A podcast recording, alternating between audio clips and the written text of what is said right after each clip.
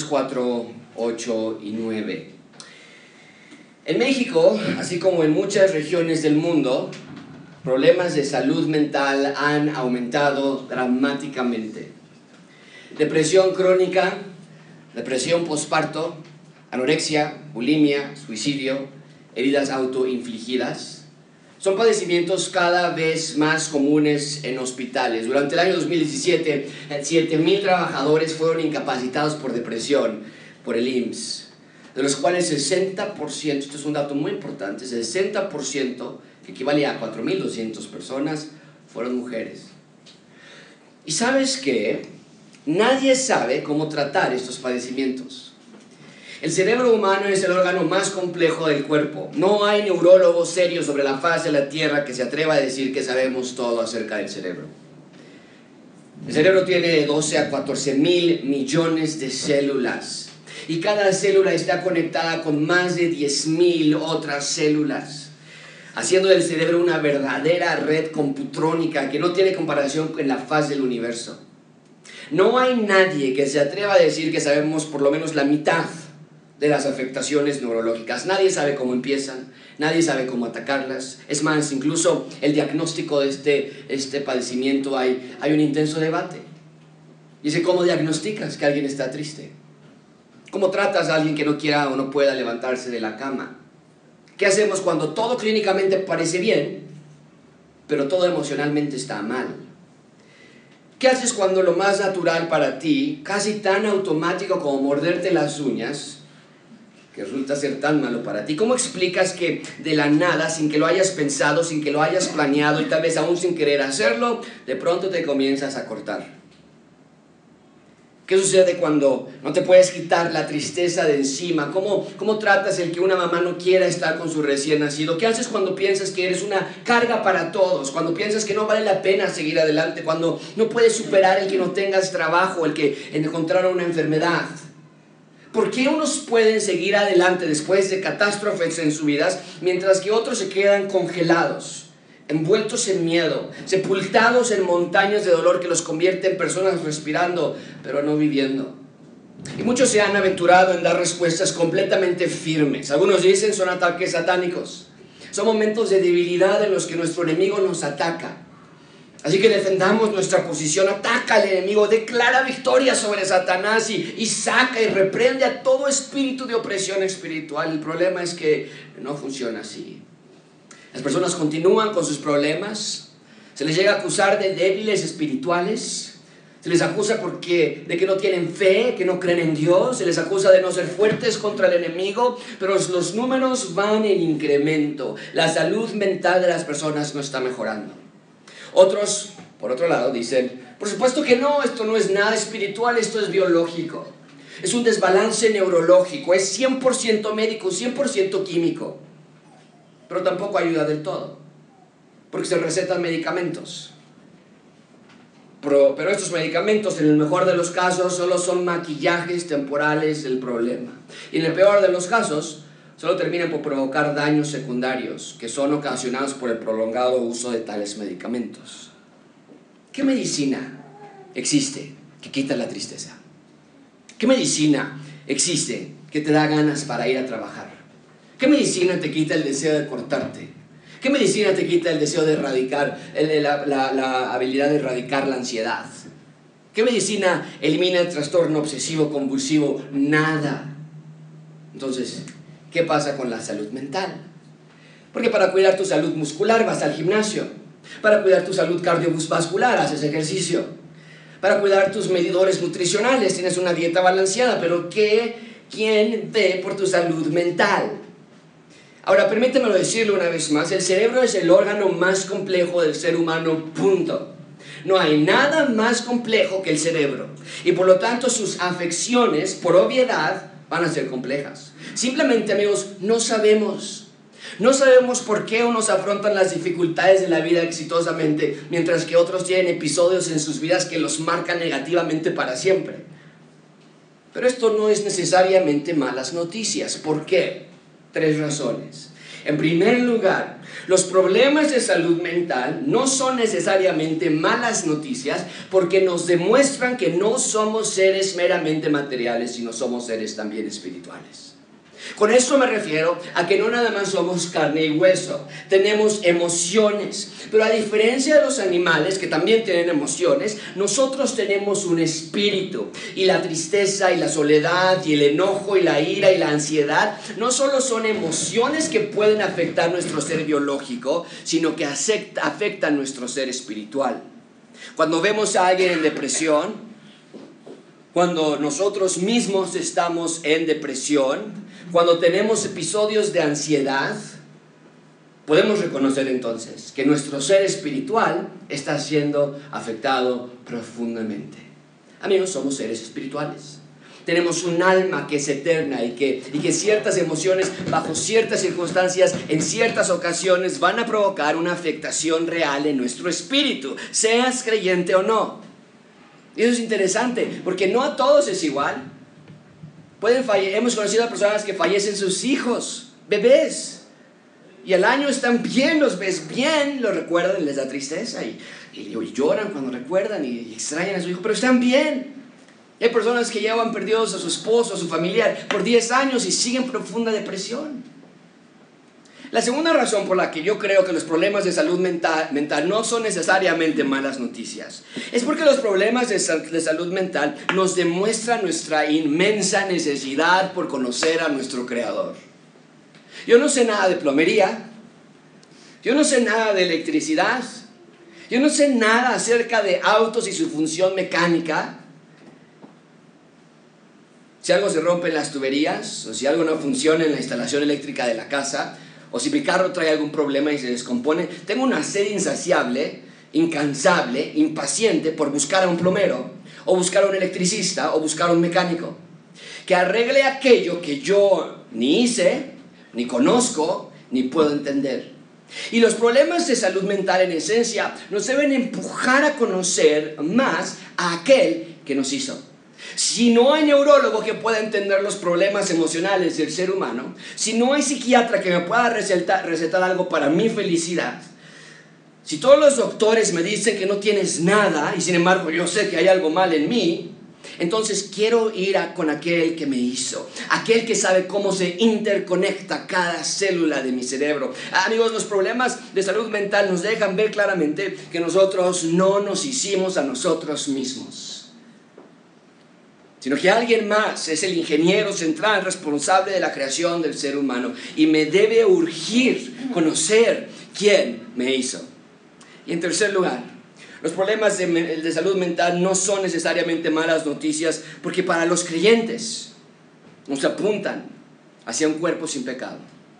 Cada mal que el cerebro sufre es un recordatorio que nuestro cuerpo no es perfecto Amigos, nuestro cuerpo está descompuesto. Peleamos esa verdad todos los días, ¿no es cierto? Yo no quiero enfermarme, yo no quiero tener mala salud, y vamos con doctores y tomamos multivitamínicos y nos tomamos test y vamos con medicina naturista y vamos con medicina acupunturista o vamos a terapias o tomamos aspirinas diarias o nos vacunamos y después nos vacunamos refuerzos y después refuerzo del refuerzo. Con cada centavo que tenemos nos aferramos con las uñas a un cuerpo que está descompuesto. Y ninguno de nuestros esfuerzos nos alargan la vida ni un día más. Ahora, no estoy diciendo que esté mal que hagamos estas cosas. Por favor, cuiden sus cuerpos. Pero cuando sufrimos de un mal de salud mental o de cualquier otra clase de problema, recordemos que nuestro cuerpo, por más que lo tratemos de cuidar, desde el primer día que fuimos concebidos en el vientre de nuestra madre, estaba destinado a enfermarse, a desgastarse y eventualmente a morir. Vas a decir, ¿cuáles son las buenas noticias de eso? Las buenas noticias es que en Cristo, en la cruz, Cristo ganó sobre la muerte. Las buenas noticias es que el que cree en Él, aunque esté muerto, vivirá. Esto no es para todas las personas. Nuestro cuerpo está descompuesto. Así que no ponemos nuestra fe en los médicos, sino en el Salvador. No ponemos nuestra fe en la siguiente cita con el psicólogo, sino en el día, hay fe, mi esperanza está en el día en que Dios me resucite y finalmente me dé un cuerpo nuevo.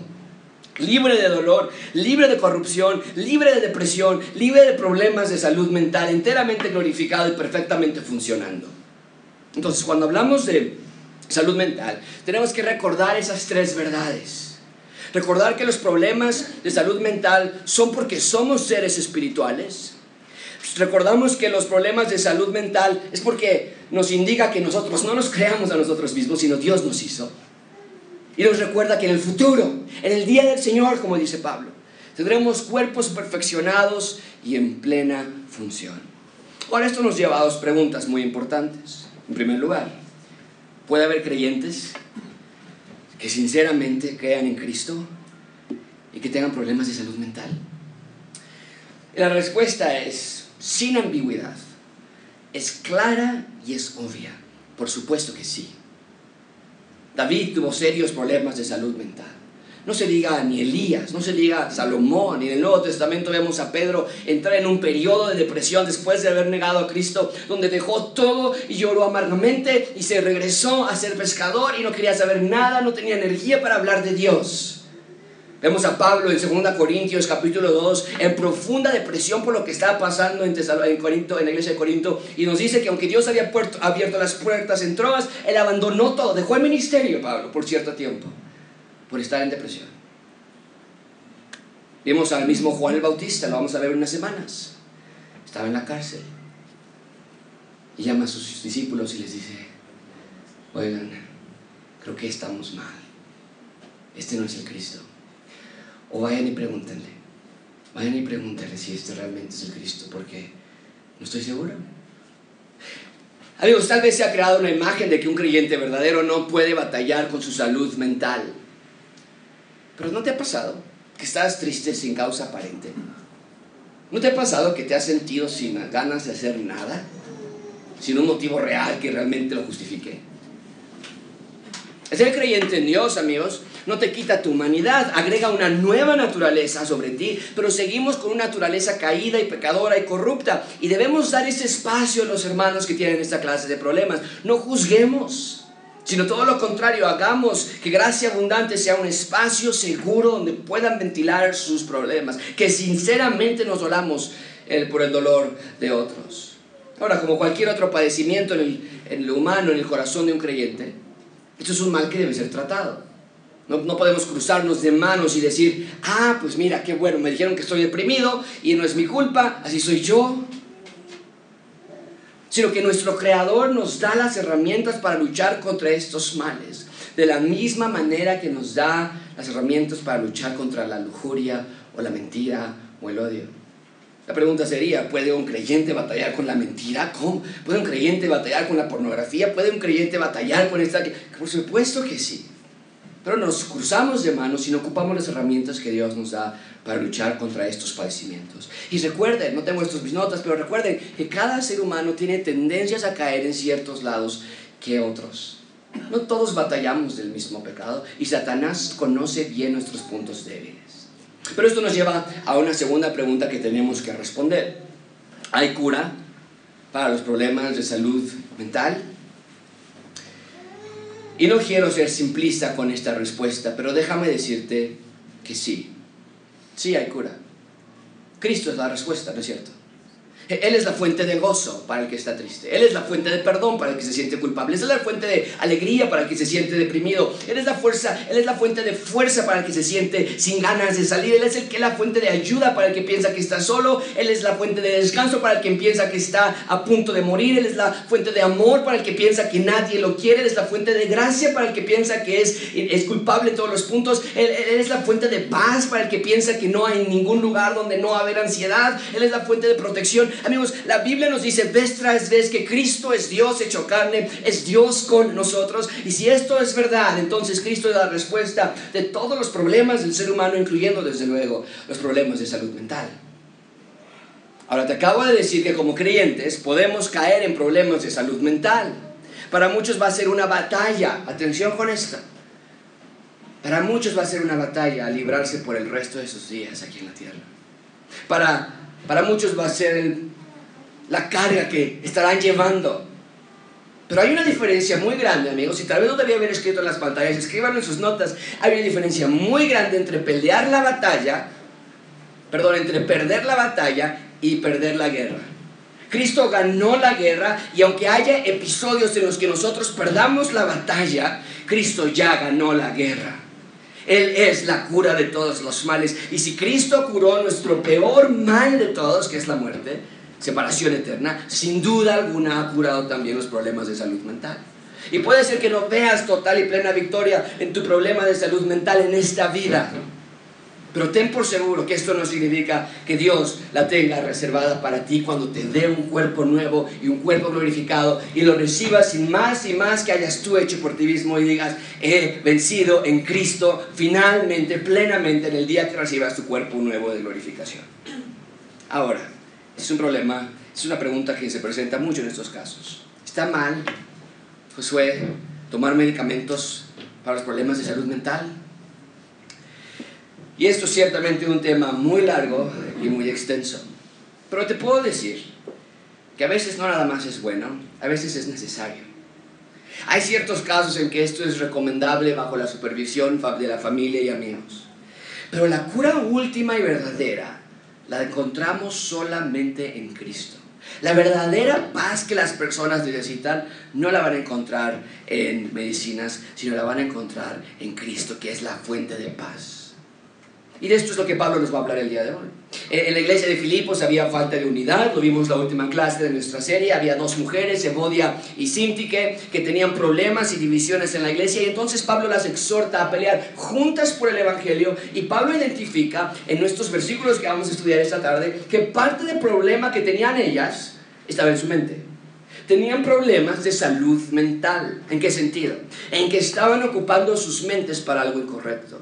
El punto principal de, esta, de este sermón es que Dios quiere que aprendamos a cuidar nuestra salud mental por medio de su palabra. Noten, no estoy, negando, no estoy negando la existencia de problemas de salud mental, pero quiero exaltar a Cristo. Quiero exaltar a su evangelio y a su palabra como la verdadera fuente de sanidad integral. El Evangelio de Cristo, si es tan poderoso como dicen ser, no nada más nos salva de condenación eterna, sino que también nos da, nos, nos da vida en abundancia mientras esperamos vida eterna. En otras palabras, el Evangelio de Cristo es tan poderoso que no nada más te dice, hey, hay un cielo nuevo y una tierra nueva para ti, reservada en el futuro. El Evangelio de Cristo es poderoso para decirte, mientras estás aquí, puedes tener vida en abundancia. Vamos a ver dos puntos el día de hoy. En primer lugar, vamos a ver la salud mental y después vamos a ver la práctica de la salud mental. Así que comencemos con la salud mental en el versículo 8. La salud mental, versículo 8. Por lo demás, hermanos, todo lo que es verdadero, todo lo honesto, todo lo justo, todo lo puro, todo lo amable, todo lo que le es de buen nombre, si hay virtud alguna, si algo digno de alabanza, en esto pensad. Bien, en primer lugar, y antes de pasar a la lista de seis virtudes que Pablo nos acaba de, dar en esta lista, vean que Pablo está hablando a creyentes, dice, por lo demás, hermanos.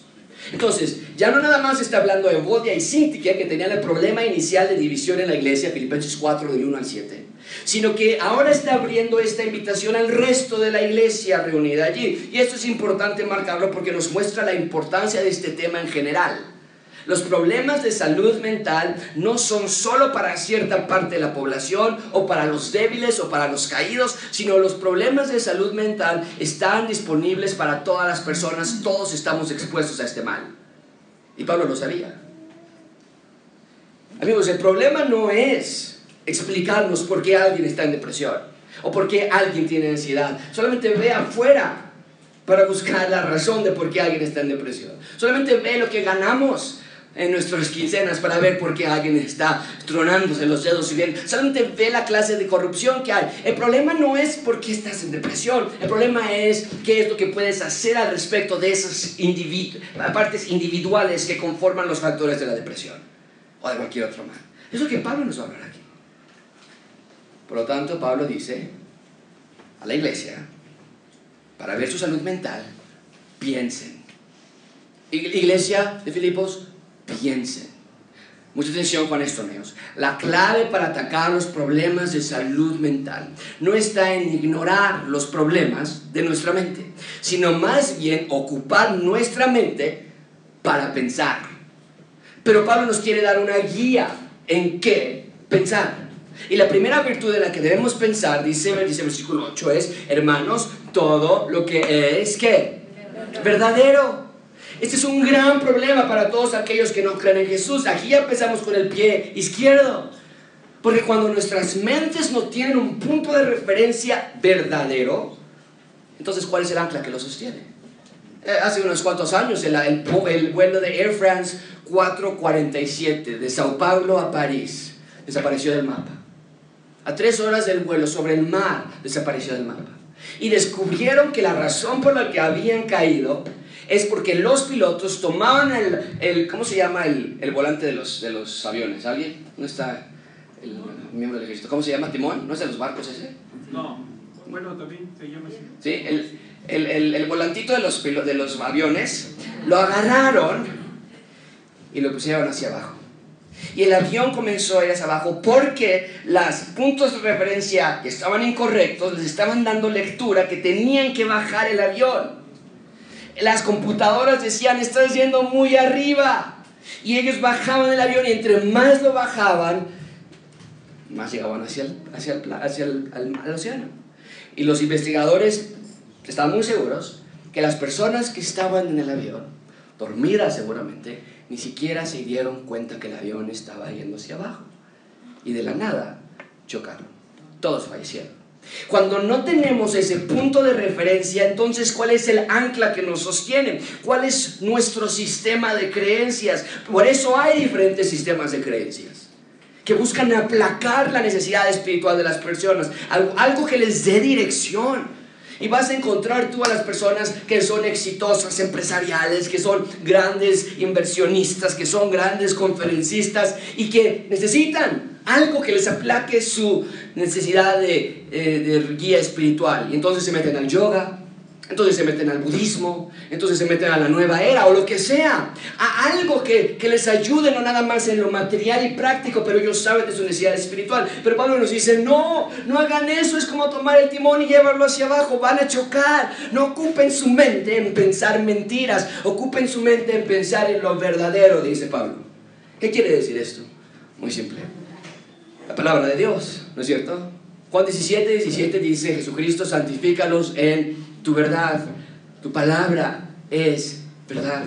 Esto es muy simple. El problema es que a veces pensamos que entre más compuesta sea la respuesta, tendrá mejores y mayores resultados. Pero Pablo nos dice, una manera en la que pueden guardar y mantener su salud mental es mediante el estudio y lectura y meditación de la palabra de Dios. La pregunta para ti es, ¿cómo está tu lectura en la Biblia durante la semana? ¿Cómo está tu iglesia en casa durante la semana? ¿Qué clase de alimento estás dando a tu mente durante la semana para que después nos preguntemos, eh, ¿por qué estaré triste hoy? Ahora, eso no quiere decir que haya otras cosas que son verdaderas. Por ejemplo, una manera secundaria de aplicar esto en nuestras vidas es entender que todo aquello que es mentira no debe habitar en nuestras mentes. Soy lo peor. Estoy bien gordo. Todo es mi culpa. Todo lo malo me pasa a mí. ¿Por qué yo todo? Ya no merezco vivir. No tengo razón para levantarme. Mis hijos no me quieren. Mi esposo no me quiere. Mi esposa me odia. En el trabajo todos se burlan de mí. Pablo nos dice, hey, piensa en lo verdadero. Y ninguna de esas oraciones que acabo de decirte tienen fundamento bíblico. Es decir, no son de Dios. No lo mantengas en tu mente. ¿Qué tal si repruebo esta materia? No, no, no, cuando repruebo, todos se van a burlar de mí. No, no, no puedo, no puedo que, que se enteren. No puedo dejar que se enteren. Si alguien se da cuenta de lo que hice, me mato, me quito la vida. Si me deja mi novio, si me deja mi novia, no, ya no sé qué voy a hacer, qué vergüenza, qué oso. Pablo dice, hey, no es verdad. Nada de eso tiene sustento bíblico. Estás amándote más a ti, estás amándote más a tu imagen, estás amando más a tu popularidad que estás amando a Dios. Y es mentira.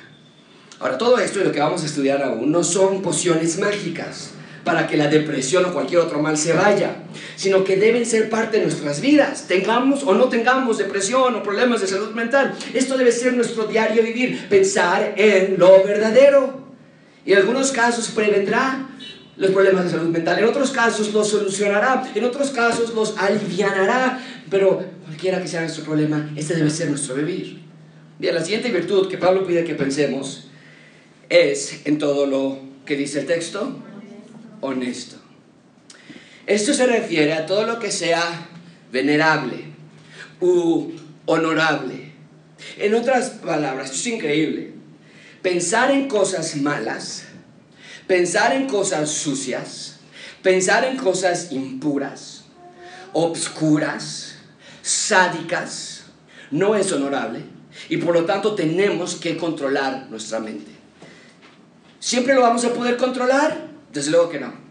Pero no nos ha dado Dios un espíritu de cobardía, sino de poder, dice Pablo, de dominio que propio. Así que sujetemos las riendas de nuestra mente cuando podamos y digamos no. Eso es sucio, eso es oscuro, eso es malévolo. Ese pensamiento lo voy a sacar con, con la ayuda del Espíritu Santo y no lo voy a dejar corroer mi mente. Dice Pablo, no nada más lo verdadero, lo honesto. Dice Pablo que también pensemos en todo lo que... Pablo continúa y entonces nos dice, piensen en las cosas que son justicia, es la idea. Es decir, que busquemos el bien de otros, el bien social, el bien espiritual de otros, que pensemos en otros. La persona que solamente piensa en sí es una persona que va a tener mayor tendencia a batallar con problemas de salud mental. Cuando pases pensando el tiempo y todos los días en tu propio bien, en tu propia familia, en tu propio dinero, en tu propio futuro, en tus propios problemas, estás abriendo las puertas para problemas de salud mental. Pero cuando estamos pensando en la justicia de Dios con otros, no es que seamos inmunes a esta clase de mal, pero sí es una barrera extra que estamos construyendo arriba y más arriba para pelear cualquier clase de enfermedad emocional. Dice Pablo, verdadero, lo honesto, lo justo, ¿qué más está en la lista? que dice? Lo puro. Lo puro. Y ahora Pablo hace mención de lo puro. Pensamientos de infligirnos mal, pensamientos de quitarnos la vida, pensamientos de hacer algo para lastimar a otros. ¿Sabes? Uno de los peores casos de suicidio que hemos encontrado en los últimos años en, los círculos de cristianos donde estamos nosotros es el de un pastor de una iglesia bastante grande y se suicidó y dejó una nota, una carta para que todo el mundo leyera echándole la culpa a su esposa. ¿Sabes el cargo? La culpabilidad de esta mujer que tuvo por ese odio de este hombre diciendo voy a lastimarte a ti, voy a hacerte daño a ti al yo quitarme la vida. Es esa clase de pensamientos de amargura, de odio, de coraje, pensamientos de autolástima, son como alcohol sobre fuego. De por sí nuestra mente es corrupta, es pecadora, es, es, nuestro corazón es engañoso sobre todas las cosas y agrégale esta clase de pensamientos, será una receta perfecta para la tormenta perfecta. Dice Pablo, todo lo honesto, todo lo justo, todo lo puro, todo lo que amable. Esta virtud es una de las más prácticas que está en esta lista. Pablo dice, y esto es muy increíble, esto es, eso es, y por cierto, déjame decirte una cosa, estos seis elementos no son exclusivos de los creyentes, ¿eh? Puedes encontrar en cualquier literatura griega estas clases de virtudes que estaban compuestas ya y que se, que se recomendaban a las personas. Pero Pablo está agarrando estas virtudes y está poniéndolas en, en la bendición de la cruz y de Cristo. Y aquí dice Pablo, piensen en todo lo que es hermoso. La palabra amable es hermoso. Esto tiene que ver con lo que es fácil de amar. Algo amable para nosotros es cuando alguien es gentil. Pero la palabra amable es, es un adverbio, es algo que es fácil de amar.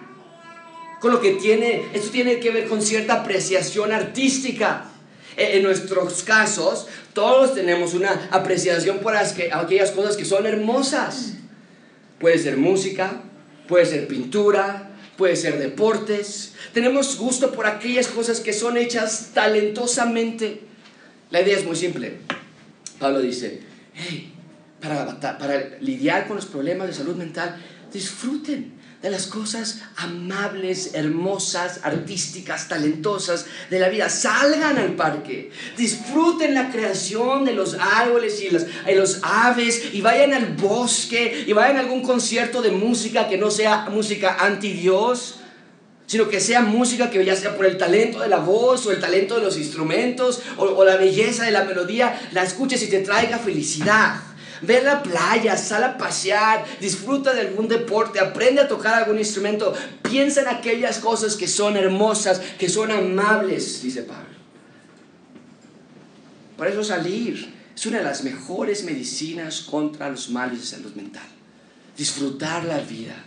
Porque cuando estamos en nuestras casas, teniendo toda esta clase de pensamientos contrarios, pensamos en todo lo que es mentira, en todo lo que es deshonesto, en todo lo que es injusto, en todo lo que es impuro, en todo lo que estamos alimentando nuestra mente de todas estas cosas, claro que va a ser una gran carga en nuestras vidas.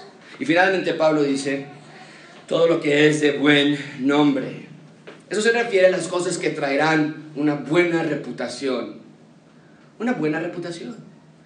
Entra a estudiar inglés, entra a estudiar francés, Avanza tu carrera, haz una maestría, ve maneras de esforzarte más en tu empleo, busca ahorrar más, busca mejor administración de tu tiempo, de tus recursos y de tu dinero y inviértelo y, mueve los fondos para que puedas irte de vacaciones a un mejor hotel, a un mejor lugar y, y sé inteligente, haz algo que sea de buena reputación. La idea es que tengas a tu mente pensando en aquello que te traerá un beneficio. Y por lo tanto, que va a dar una buena reputación, un buen nombre. Ahora estamos hablando no de materialismo, amigos. Eso es lo más lógico para todos. Si este año me tocó ir a un hotel donde había cucarachas por todos lados, pues igual le ahorro algo y mejor el año que entra nos vamos a uno donde nada más haya mosquitos, ¿no? O donde haya algo y, quiero, quiero mejorar. Y si este año ya no me gustó Acapulco, pues ahora mejor me voy a Veracruz, que dicen que está muy bonito por aquí, esta sección de la iglesia, dicen que está muy bonito por allá. Tengo que, e-, esa es la clase de idea que Pablo, esto es algo muy práctico. Esto es algo muy práctico que Pablo nos está dando. Versículo 8 nos dice, si hay virtud alguna, si hay algo digno de alabanza en esto, pensad. Es una orden, no es una opción. Entonces, si Dios nos dice, no mates y estamos asesinando a personas, ya sea con nuestras ideas o ya sea con nuestros enojos, si Dios dice, no adulteres y estamos allí desobedeciendo y yendo con mujeres o hombres que no son nuestro esposo, si Dios nos dice, piensa en esas cosas y estamos pensando lo contrario, claro que no va a haber bendición en nuestras vidas, claro que no. Es una orden. Dios quiere que pensemos de acuerdo a su palabra, según su voluntad. De nuevo, esto no es un ejercicio mental. Esto no es una poción, una, una, una supersticiosamente piensa en estas, piensa en lo verdadero, piensa en lo honesto y ya todo va a estar bien. No es lo que está diciendo Pablo. Esto debe ser la vida del creyente y punto. No, no es tanto que es la receta para los trastornos mentales. Piensa en estas cosas y ya no, no te va a pasar nada y al final di Shazam y se acabó el problema. El énfasis está en que los hermanos de la iglesia tenían que pensar en estas virtudes si es que querían paz y unidad en su iglesia. Así que tómalo en serio, amigo. No escondas tu problema. Admítelo. Habla con alguien. Busca pensar en estas seis virtudes que te van a fortalecer y te van a animar, te van a ayudar en los momentos en los que tu mente, en los que tu mente te ha abandonado. ¿Escuchaste eso? Tu mente te ha abandonado. La mente nos abandona y nos deja nos deja en medio, naufragando, y estas son las virtudes que nos simbran y nos dan ese fundamento para resistir en esos momentos en los que nuestra mente nos dice lo peor. Bien, ahí tenemos entonces la salud mental, pero brevemente vean conmigo en lo que resta del tiempo la práctica de la salud mental. La práctica de la salud mental, versículo 9, dice lo que aprendisteis y recibisteis y visteis en mí.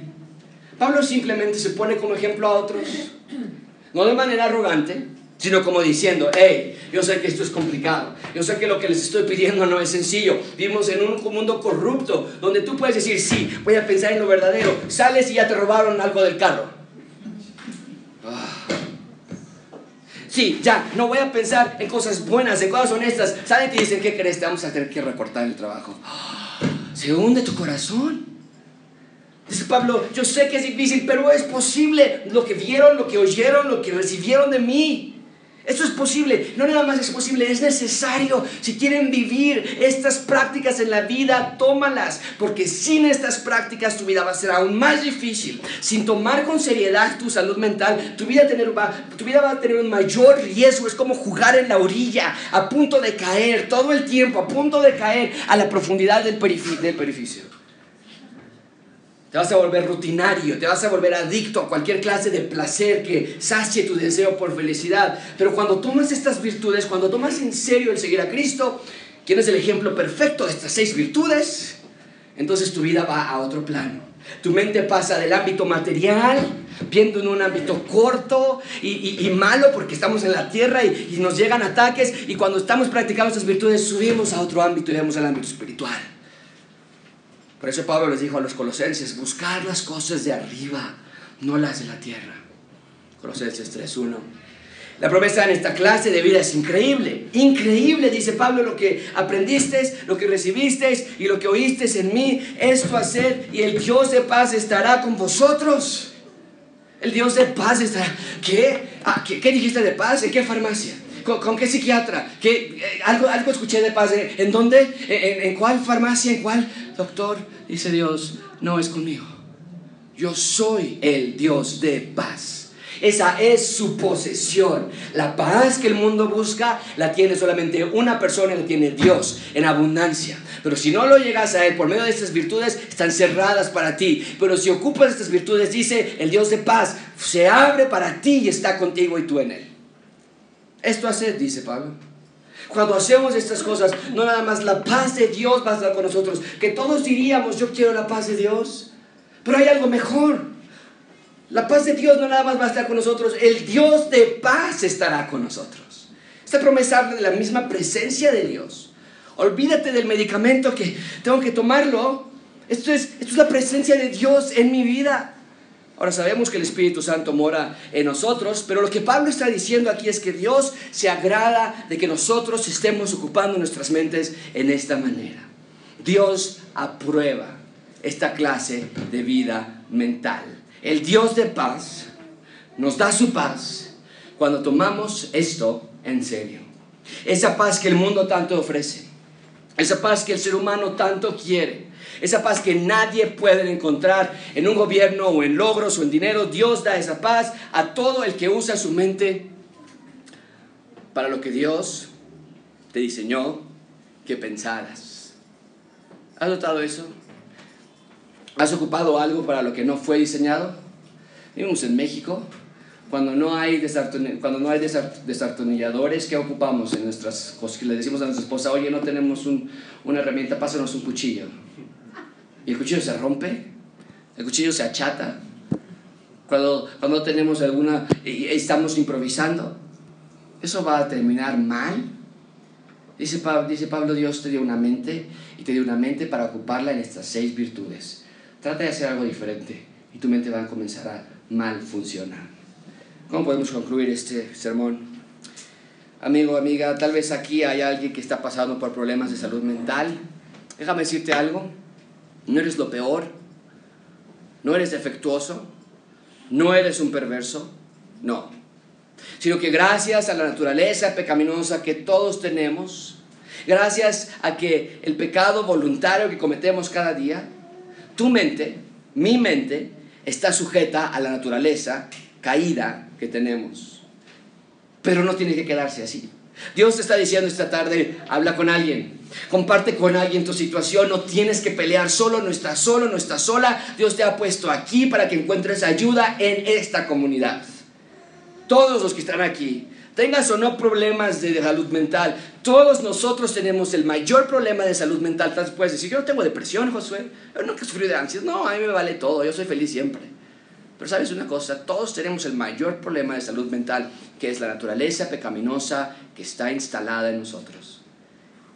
Así que todos los que estamos aquí, adopta esta clase de vida, en la que vemos las cosas con nuestros lentes que ven hacia lo eterno todos tenemos razones para deprimirnos o para lastimarnos, pero subordinemos esas razones a la luz de la Biblia y veamos que Dios nos está pidiendo que tengamos dominio propio, que seamos felices en Él y que si tu tendencia es batallar en, esa área constantemente, si sabes que te falla esa pierna, si sabes que lo que te cuesta, trabajo, recuerda entonces que cuando eres débil, entonces, dice Pablo, eres fuerte. Pero en Cristo no en tus propias fuerzas. Así que tómate de Dios, abraza tus promesas. Si es necesario, habla con un especialista acerca de ayuda química, pero que sea temporal, que sea sabiendo que no es la respuesta a tus problemas, sino que Cristo es tu respuesta. Cristo es nuestro ayudador y Él no estaba jugando, Él no estaba bromeando cuando Él dijo, me voy, pero estoy con ustedes hasta el fin del mundo. Cristo es el creador de todas las cosas y sin Él nada ni nadie de lo que fue creado subsiste. Descansa en Él. Lee su Biblia. Aprende sus palabras. Abrázalas en tu corazón. Y practica estas seis virtudes. Y habla con alguien. No pongas tu fe en las cosas. No pongas tu fe en las personas porque todo eso te va a fallar. Si pones tu fe en el auto último modelo que tienes y eso te trae felicidad, espérate el día que te lo rayen. Espérate el día que te lo roben. Espérate el día que lo choquen. Si pones tu fe, si pones tu felicidad en el pastor, en tu esposa, en tus hijos, espérate el día que se vayan de la casa. Espérate el día que, que, tu esposo fallezca. Espera el día en que el pastor te falle. Tu mundo se va a acabar, se va a quebrar. Vas a decir, ya no tengo razón para vivir. Pero cuando ponemos nuestra esperanza en Cristo, cuando ponemos nuestra fe en Cristo, Él nunca falla, Él nunca cambia. Y su felicidad es eterna, es perfecta, es plena. Vamos a orar. Señor, te damos